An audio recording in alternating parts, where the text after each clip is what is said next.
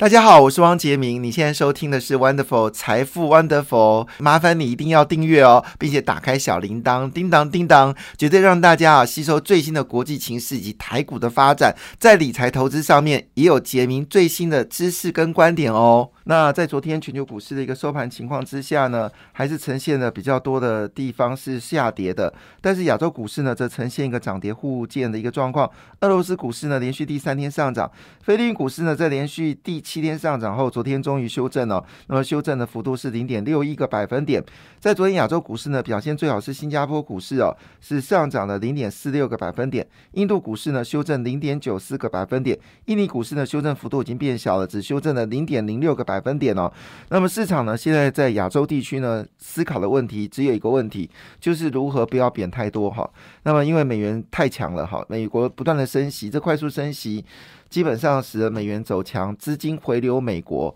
好，这个是造成就是希望美国透过这种方式把资金回流到美国，减缓它升息造成的货币紧缩的一个状况，以及它必须把所谓的过去的量化宽松将近七兆美金要慢慢回收。所以美元走强呢，变成一家烤肉大家挨的一个状况。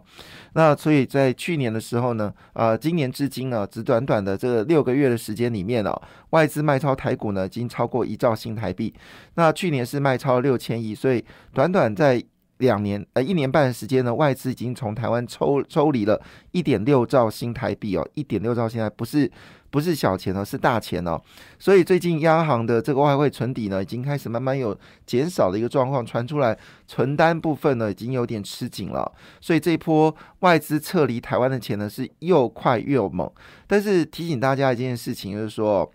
虽然这个钱是又快又猛，但是这是累积过去这几年外资进入到台湾的资金，好，所以呢，只是新的这钱呢跑出去，但是旧的钱就是累积。我们应该之前的呃外资占台股比重呢，是从三十四个百分点一直升到四十一个百分点，那现在已经大概已经到了三十九个百分点了，那还在持续滑落当中，所以总是有个极限呐，就是说。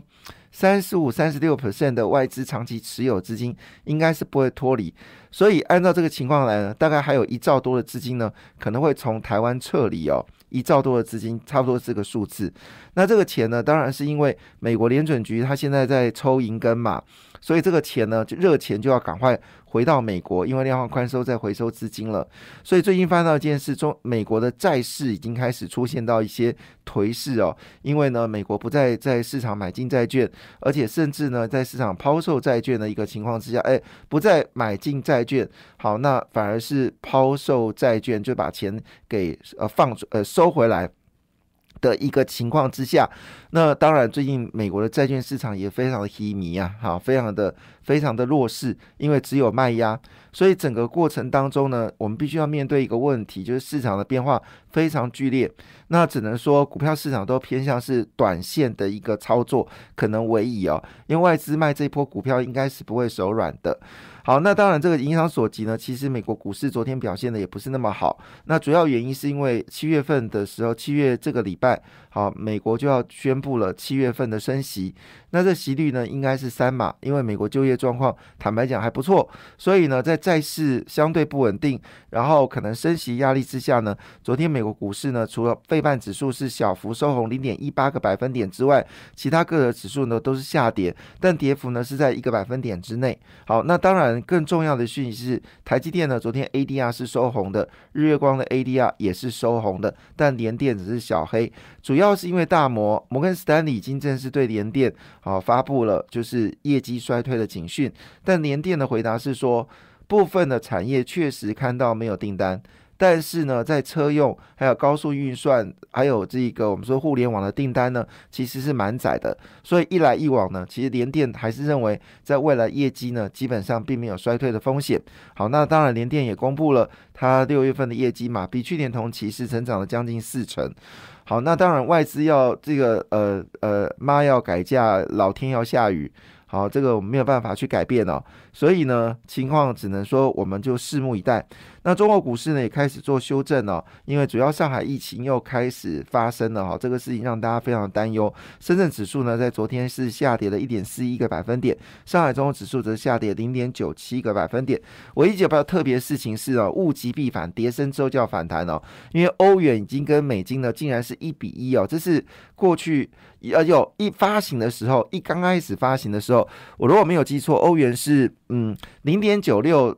欧元兑一块美金，那是一开始的时候，那是我时候在我在富达，呃富达呃证券公司服务，好，那时候欧元好像从零点九六开始反弹，然后一口气反弹到一点二八。块美金换一块欧元，那时候只光买欧元跟欧洲小型股就赚到吐，哈，很多朋友赚了将近一倍的获利，好，就是那个年代九六年、九七年的时间呢，啊，你看年纪很大，对不对？好，但是呢，没有想到呢，现在欧元又回到一比一哦，主要原因是因为欧洲要等到七月份，哎，七月了耶，还没升息哦，那因为它一直都没有升息，所以美国不断的升息，所以拉大了欧元跟美金之间的一个差距性哦。当然，回头一件事情是。美国升完息就会降息啦，那欧洲呢应该会缓步升息，而台湾的升息幅度太小了哈，所以央行应该思考一件事情：每次升半码，真的没有意义。好，就是面对通货膨胀，我们的核心物价真的确实是呃超过了二点五的标准，这个是必须要利率来做调整的。那当然，你在这个时候把利率调高，将来你就有机会调低。对于面对景气衰退的时候，你至少手上有子弹。那台湾这个国家很小。其实子弹部分一定要保持在这个充裕的时候增加更多子弹，在子不充裕的时候子弹才能抛出嘛。美国经济就是这样的处理哦。那我那当然，最近我看到媒体还在吹捧哦，台中的豪宅哦叫量价巨扬，好，不论旧豪宅新豪宅都量价巨扬，所以呈现一件事情：台湾有钱人真的很有钱，买房子是不手软的。但豪宅价格上涨之后，一般房价就很难抵很难增加，而一般民众的薪水其实是没有提高的。所以一来一往，其实对台湾的总体经济来说，呃，你说有影响，我不能说有影响了，因为大部分税金也不是税金也不是没有钱的人在缴哈，这个是事实。好，大部分的税金都是有钱人在缴了，大部分有很多的年轻人是不用缴税的哈。但是问题来的是，照顾年轻人，这不是台湾应该做的事情吗？因为台湾少子化的问题越来越严重了。好，这个尤其是战后婴儿潮，就是我们这群人，呃，我的。再大我一岁的人就是战后婴儿潮，那我是属于战后婴儿潮的后一年哦。那陆续都要退休了，而退休的人口，台湾会缺少两百万的这个工作人口。那你想看，现在年轻人为什么不生不养啊？不敢买房子，就是因为房价太贵了。这个问题，如果政政府不提出一些想法，一直让建商这么开心的去在房地产里面予取予求，那我是这么觉得，这个问题是蛮严重的。我是希望一个健康的。健康的房地产市场，而不是一个炒作价格的房地产呢？这个事情提供做参考了哈。那当然，今天最震撼的消息就是红海红海入股紫光。我们知道紫光差点快倒掉了嘛，因为资金啊不够。那它是用旗下的呃工业互联网呢注资四百三十五亿元哦，到紫光四百三十五亿。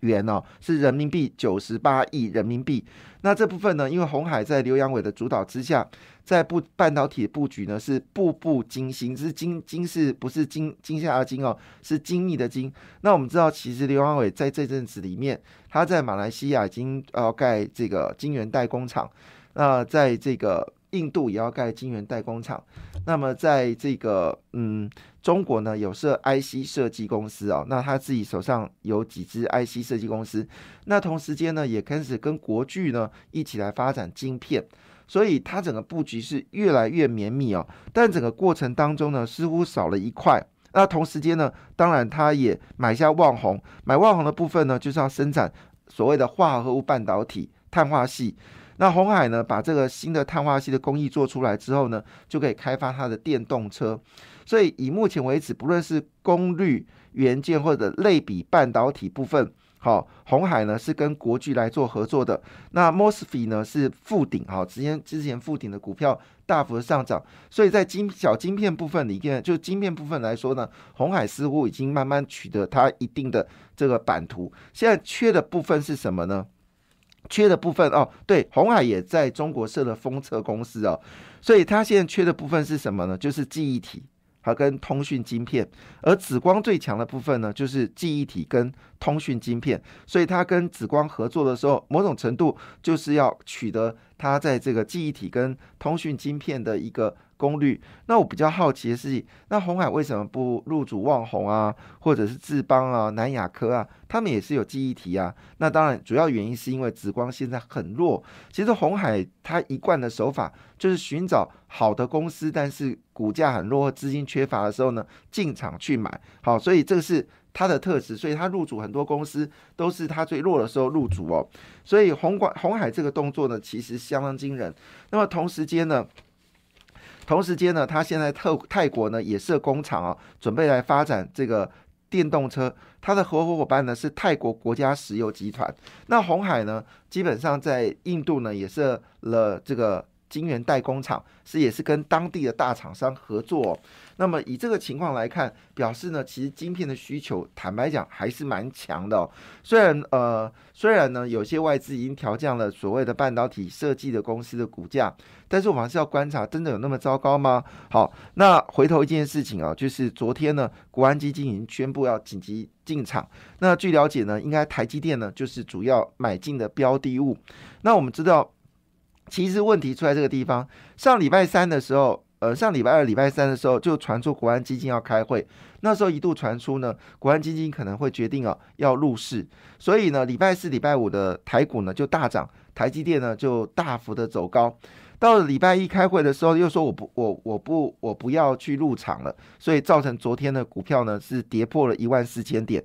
从头到尾都是你国安基金在搞鬼。就国安基金可以闭上嘴巴，安安静静做你的事情。一般来说，像处理这种事情的时候，你在过程当中一定要紧闭你的嘴巴，然后你真的要入场的时候就要入场。那他们这昨天呢，因为看到是国安基金惹的祸嘛，造成昨天台股大跌，台积电被砍杀。主要是你说要护又不护哦。那我们在之前就认为说，现在并不是一个护盘的时机。虽然我知道股票掉的跌到怀疑人生哦，你我都受到影响。但是呢，重点事情，台湾基本面坦白讲还算是不错的。所以呢，外资砍它总是有砍到一个时间点。那我这么说哦，如果按照这个外资持有台股的新的热钱来计算的话，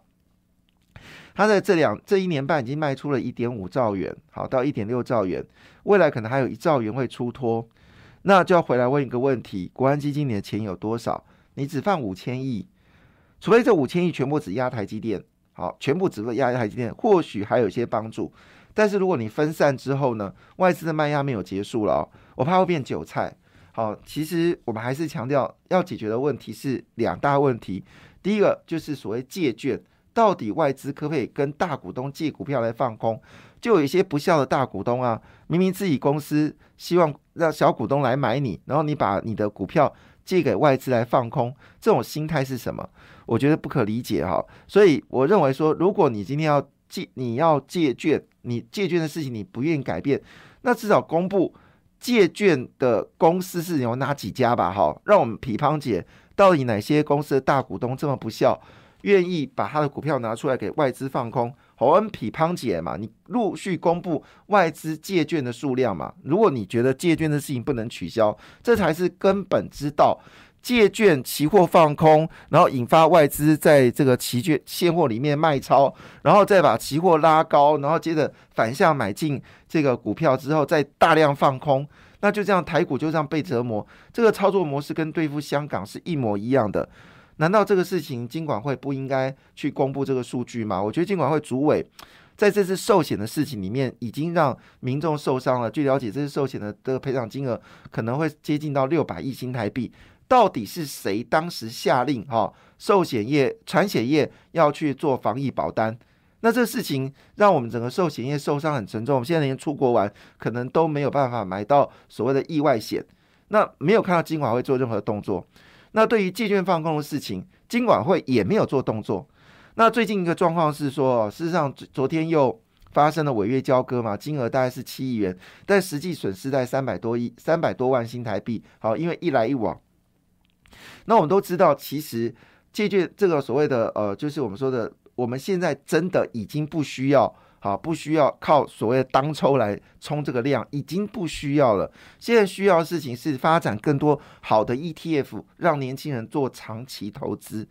所以你现在还在迷恋什么当冲？当中减税早就该取消掉了。那这些问题你不解决，单纯只是拿五千亿要做国安基金紧急进场，最后会不会变成又一堆人被套牢呢？所以这问题非常严重。因为为什么这么说呢？因为呢，包括了 IC Insights 啊，这是我们称之为就是呃，称之为就是呃，这个金丝雀矿空的金丝雀，它总是预测市场，他认为说呢，半导体的市况呢转衰的讯号。已经产生了，因为整体营收部分在六月份里面，其中台积电竟然衰退五个百分点，但是过去的过去六月份多半都是增加十四个百分点，所以六月份竟然减少，这个事情是一个警讯。那所以如果台积电的营收在未来是有衰退的风险，觉得台积电的 CEO 要把这事情讲清楚、说明白，不能都是说乐观的事情哦。那我要如果真的国安会基金要进场，应该也等了台积电法说，跟台积电好好聊聊，再决定要不要进场，要不然市场应该有一定的修正。你不说的事情，外资都知道。那么摩根斯丹利呢，今天就一口气大砍了台湾十六档半导体的指标股的这个目标价，其中最恐怖的是联勇竟然只跌到。只砍到只剩下一百七十四块钱，瑞玉只砍到剩下三百三十三块钱哦，非常恐怖。金呃呃金源店呢砍到只剩四十块哦，日月光砍到只剩下九十块钱哦。那它全面砍出的部分，那也包括了像是呃金源店、奇邦、瑞昱、神盾、西利 KY、联友。好，那之前已经下修了世界先进等等哦，那利基半导体也都全部砍杀哦，所以外资这个动作已经告诉你一件事，它对台湾半导体是有风险的。罗志先说，经济比金融海啸更严峻哦，这个是他最新的说法。当然有好消息啊，标准五百企业呢第二季获利攀新高哦，那这是唯一的好消息哦，提供大家做参考啦。投资还是要注意风险哦。感谢你的收听，也祝福你投资顺利，荷包一定要给它满满哦！请订阅杰明的 Podcast 跟 YouTube 频道《财富 Wonderful》，感谢，谢谢 Lola。